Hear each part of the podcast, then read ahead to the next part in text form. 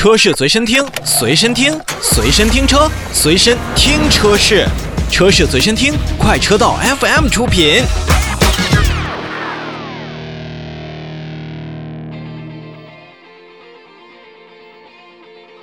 好，接下来呢，跟大家再来关注另外一个品牌，是谁呢？就是斯柯达品牌。斯柯达有了新举措，以后呢，他们将会集中销售 SUV 车型。前两天啊，在斯柯达举行的线上媒体沟通会上，宣布了全系产品降价等一系列针对中国市场的新举措。大众方面呢，最近已经与合作伙伴上汽集团结束了这项谈判，进一步确认了商讨帮助斯柯达走出困境的相关事宜。说到斯柯达，其实大家还是非常熟的。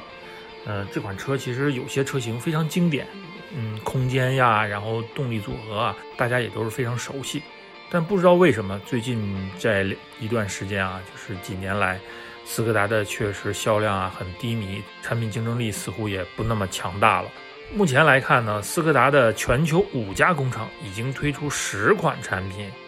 其中科米克和科迪亚克 GT，这是中国的特供车型啊，在只有咱中国市场有。那么未来呢？斯柯达将在两年内继续发布三十款新车，并将集中销售 SUV 车型，二零三零年达到销售两百万汽车的一个目标。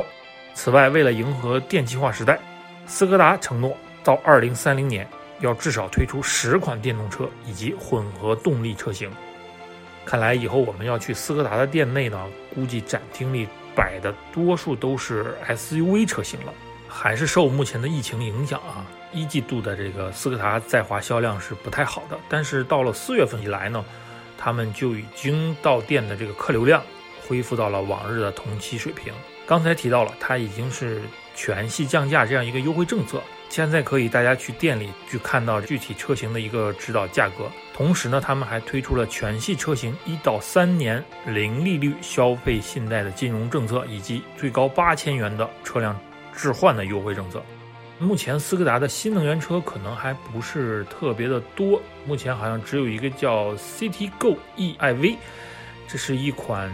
微型代步车。他们的市场调研觉得这款微型电动代步车呢需求量会很大，但不知道推向国内之后会不会一样受到这个国内消费者的一个青睐。需要真的是好好的做好市场调研啊！但是这台小车在国外的目前一个看还算可以。这个车呢是在今年一月下旬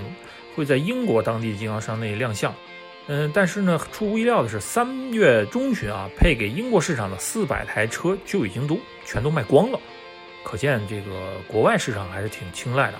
但说回来，他们既然这么看重中国市场，那是因为。在中国一九年累计销售了二十八点二万辆，在斯柯达海外市场中，斯柯达最大的一个单一市场就中国市场，所以重振斯柯达品牌在华的一销量表现，对于斯柯达来说是真的真的非常的重要啊！目前斯柯达全系车型都已经有了一个官方指导价的下调，如果您正好是在看关注斯柯达车型的话，也不妨赶紧到店去洽谈。刚才也提到了，到四月份的时候呢，已经恢复到了往日的同期水平。说实话，听完这个声音之后，我就真的心头一酸。你要说其他品牌的客流量在疫情期间跟到疫情现在已经逐渐被控制的很好的时间段呢，它有反复，我觉得是很正常的。那么也是说到了，就是在疫情之前呢，确实每个品牌的客流量都会很大，但是斯柯达。作为斯柯达在中国，它是一个最重要的海外市场来讲的话，四月份这样的一种客流量，它已经达到了往日的同期水平。你可见，在往日我们消费者真正走进上汽斯柯达的 4S 店的时候，它的客流量也着实不大。多说两句呢，其实斯柯达对于很多的国内消费者来说，还是有很多的一些感触的。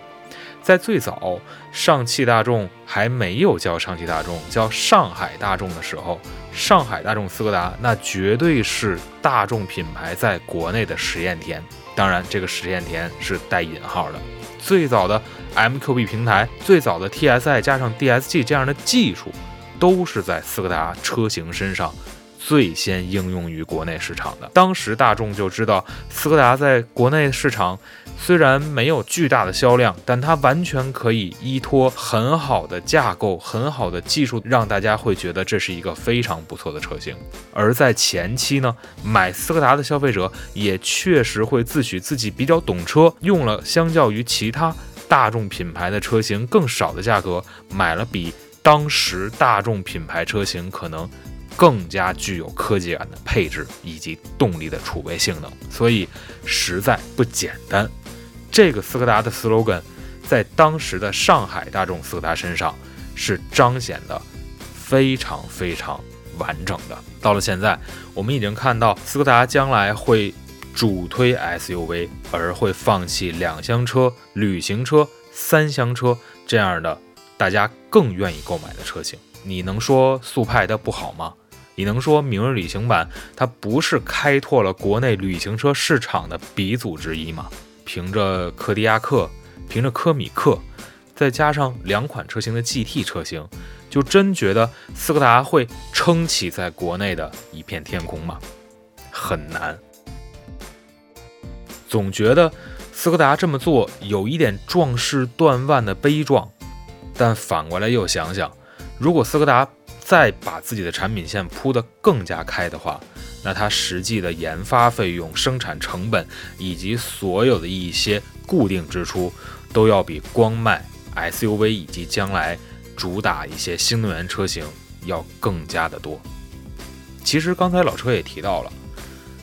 斯柯达还有一款在国外销售的叫 CTGO iEV 的车型。那么这款车型，如果说按照咱们现在自己国内的类比来讲的话，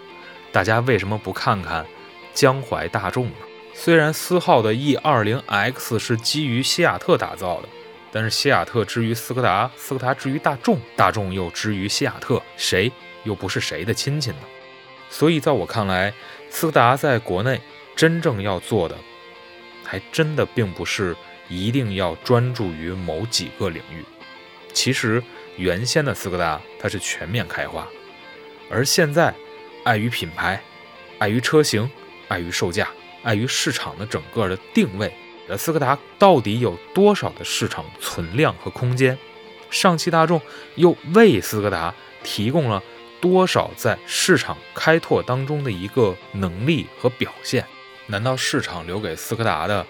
只有 SUV 和电动车了吗？翻开斯柯达在国外的产品序列，我们看见更多的 RS、康比，更多的是非常漂亮的以波西米亚风格为主的车型。其实这些，我相信目前的消费者也都是愿意看到。所以真的希望斯柯达能够认清自己在国内的定位。当然，现在他们可能觉得已经认清了，但反过来说，只推出 SUV 和电动车的话，是不是有点埋没了一百二十五年这个品牌的光辉历史呢？